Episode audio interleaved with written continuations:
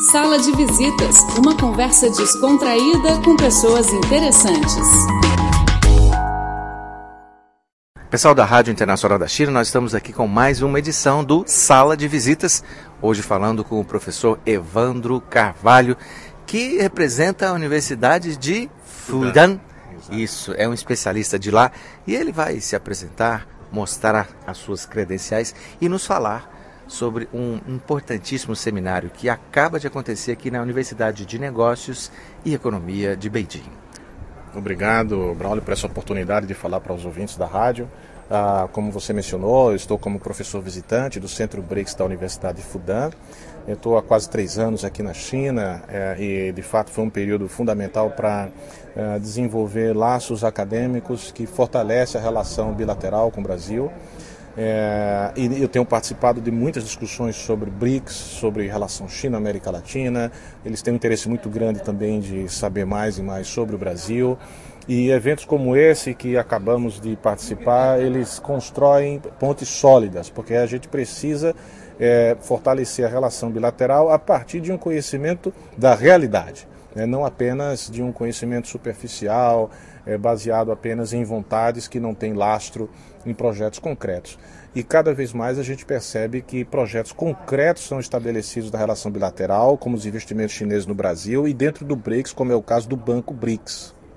Professor, eu sei que o governo da China mantém por volta de 33 jornalistas chineses investigando o Brasil 24 horas por dia. Quem me trouxe para cá foi o chefe deles todos, que é o Li Xiaoyu, que é o chefe de imprensa da Embaixada da China em Brasília.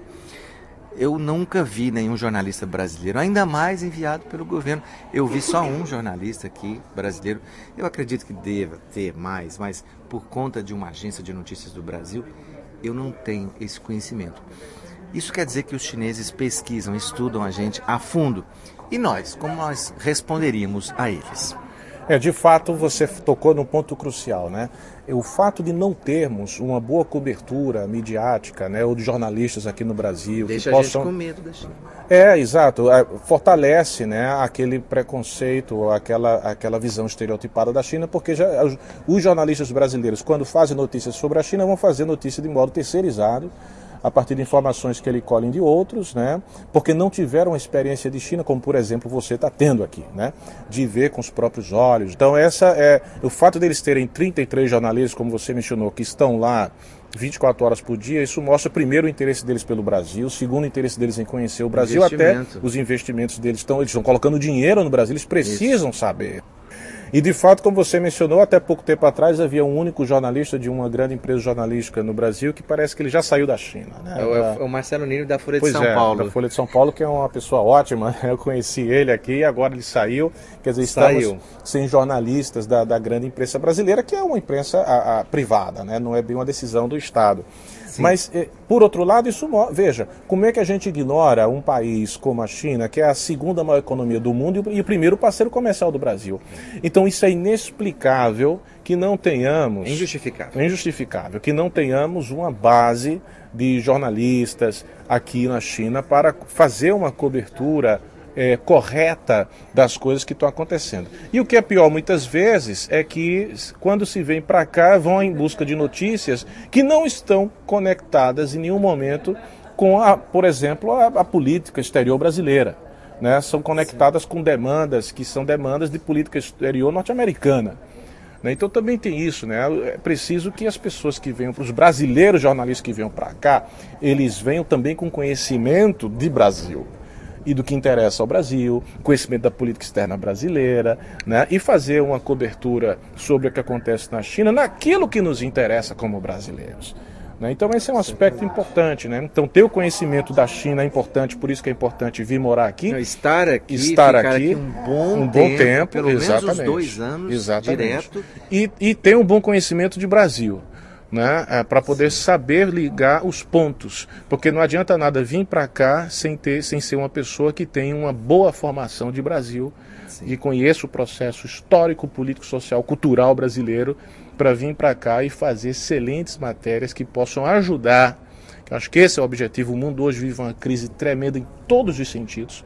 Então também há uma responsabilidade ética e fazer uma cobertura que possa ser uma cobertura que ajude a construir pontes mais do que destruir. Né? Então, é, obviamente que o papel do jornalismo é informar, né? mas eu acho que esse tipo de jornalismo tão longínquo para aproximar dois, dois países tão grandes, né? ele tem um papel fundamental na, na, na diplomacia e na relação bilateral. Então, eu espero que isso, enfim, mude né, em algum momento o que está acontecendo hoje é que o mundo acadêmico brasileiro começa a descobrir a China. Né? Ou seja, Sim. começa a enviar mais é, professores, tem interesse em mandar alguns alunos, e ainda assim é, é, uma participação ainda muito ínfima, né? considerando que geralmente a academia brasileira tem só interesse em, em fazer pesquisas na Europa, nos Estados Unidos no Canadá. Nem na América do Sul tem interesse. Então, é, esses dois segmentos, né, a mídia, a academia, que são segmentos importantes que trabalham com informação, conhecimento, conhecimento qualificado, conhecimento da realidade, eles estão muito carentes aqui na China, eu digo de, da, da academia brasileira e da mídia brasileira. É. Por outro lado, professor, é, só é possível a gente gostar da China quando a gente tem contato com ela mesmo, sabe? Porque eu me lembro que desde criança eu vejo só produto norte-americano, desde filme até música, e eu faço uma associação sem querer, mas eu faço sempre associação entre um momento gostoso e uma música em inglês. Mas isso é proposital. Foi feito, foi fabricado para poder influenciar a gente a vida inteira. Então, quando a gente vem para a China, e a gente encontra um mundo tão diferente, embora aqui tem coisas maravilhosas, por exemplo, em Pequim, que é uma cidade de 23 milhões de habitantes, não se vê falar em assalto, em violência, em nada. É, é ótimo, em Nova York não é assim. Pois é, você tocou em um ponto fundamental, porque vivendo aqui na China a gente descobre que é uma cultura extremamente sofisticada. Eles têm um patrimônio cultural impressionante, né? e é um patrimônio cultural que é vivenciado por eles né? Um patrimônio que não fica naquele plano assim do folclórico, né? Então você, você aqui você tem a, a música chinesa contemporânea é, é, é maravilhosa. O rock, o rock chinês eu adoro a Second Hand Rose, a Rock, são bandas chinesas de rock maravilhosas que eu tenho visto aqui nos festivais de rock. Interessante. Cantor de jazz Coco Zhao, entendeu? Ele faz um jazz extremamente sofisticado, que tem elementos chineses, os instrumentos chineses que compõem dentro dessa da música contemporânea. Então, essa China, o mundo não conhece. O Brasil não conhece a China. Em parte, acho que talvez o Ela governo. vive mais assim na, na gastronomia, na indumentária, nos costumes, mas ainda a, as culturas é. mais do é. que a gente em muitos aspectos, porque algumas dos nossos valores culturais a gente celebra em datas. É interessante é. a sua observação. Não, né? E mesmo nessas outras áreas, a gente vê um certo revival aí, né? Do Tipal, né? As mulheres agora mais estiloso, uma coisa mais moderna, né? Então isso é uma coisa que, que essa China, né? Ela, eu acho particularmente que ela tem um potencial, um poder de, de exportação, entendeu? De, de, de design, de, é, de, de novidade muito grande. Então aquele discurso de que mas talvez China... é isso que mais assuste mesmo as outras economias. É, mas o problema é que muitas coisas que assustam elas são baseadas é, em preconceito, estereótipo, né? É, e, e, não só com ocorrência econômica. É exato, exatamente, é, né? É, então acho que essa é quando se vem para cá e que se vive é que se constrói momentos. Então você tem momentos que você vive que entram na tua lembrança, na tua memória, e que você, puxa vida, isso aqui é bacana também, né? Da cultura chinesa, que da, do teu dia a dia, né? Na, em contato com a China, a cultura chinesa, que passa a fazer parte da tua vida também. E, e, e, e tem uma inteligência por detrás também, dentro dessa cultura, né? É de você ver como os chineses de fato tomam chá, né? Não é uma coisa do chá da tarde britânico, né? É o chá que está incorporado no dia a dia, né? Eles carregam o chá. A sua experiência aqui vai completar-se três anos. Três anos, é chegou e ficou na mesma cidade sempre? É, fiquei em Xangai, exatamente. Shanghai. É, mas conheci várias cidades por conta mesmo do trabalho acadêmico, né, de dar palestras. Claro, claro, claro. É. Muitas atividades fora, mas é. Mas Shanghai é bem diferente de Beijing. É, sem dúvida. É aqui, aqui é a minha 13 terceira ou 14 quarta vez em Beijing. E Beijing tem uma coisa que eu acho bacana. Eu sinto mais a China do que comparando com Xangai. A né? China mais de, de ah, mais tradicional. Mais tradicional. É. E eu gosto disso. É um lado bacana que, que de certo modo compensa, né, aquela China moderna de Xangai. É. É, mas Pequim tem aquele traço, aquele peso, né? Aquela coisa da, da do, do, até no mobiliário dos hotéis, você vê mesmo que é bem chinês, né? A coisa da, do desenho, da presença. É.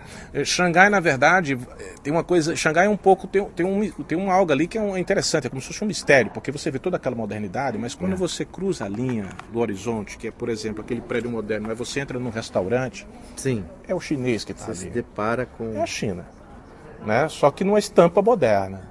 Então são coisas interessantes, assim, que, que, que que, que, criam essas contradições, que são contradições criativas, né? contradições que, é, é, que na verdade estimulam a gente perceber que a China tem um potencial muito grande de desenvolvimento.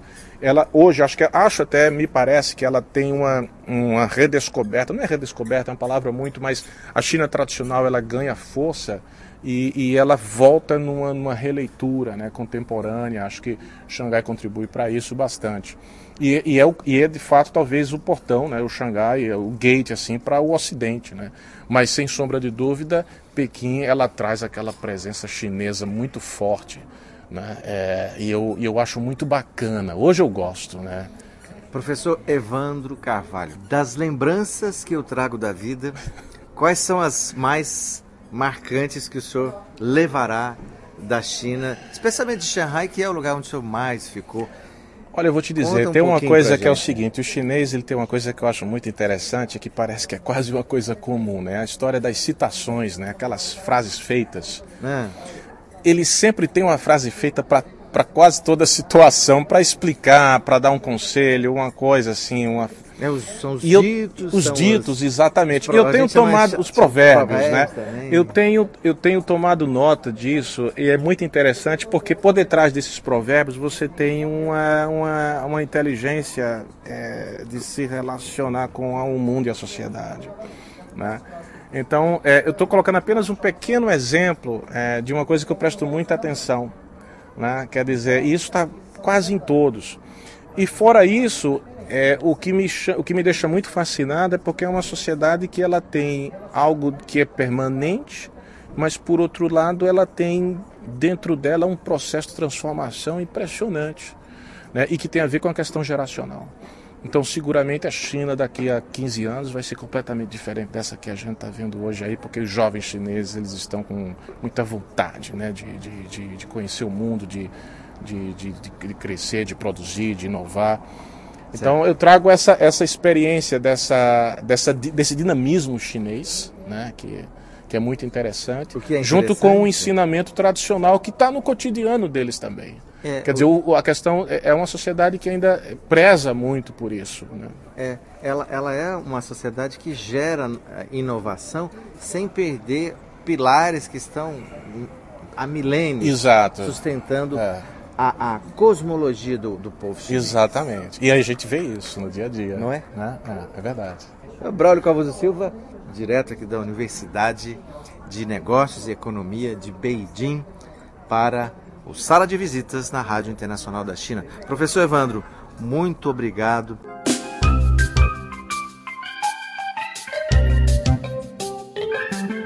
O Cripor oferece a página na internet desde o dia 20 de dezembro de 1999 em português.cri.cn, que foi reformulada em 2009, e a CRI Webcast Rio de Janeiro a partir de setembro de 2007. O conteúdo online está dividido em várias seções: notícias, temas atuais, cultura, economia, entretenimento, música, esporte, blog, rádio online, bem como uma sessão de vídeo.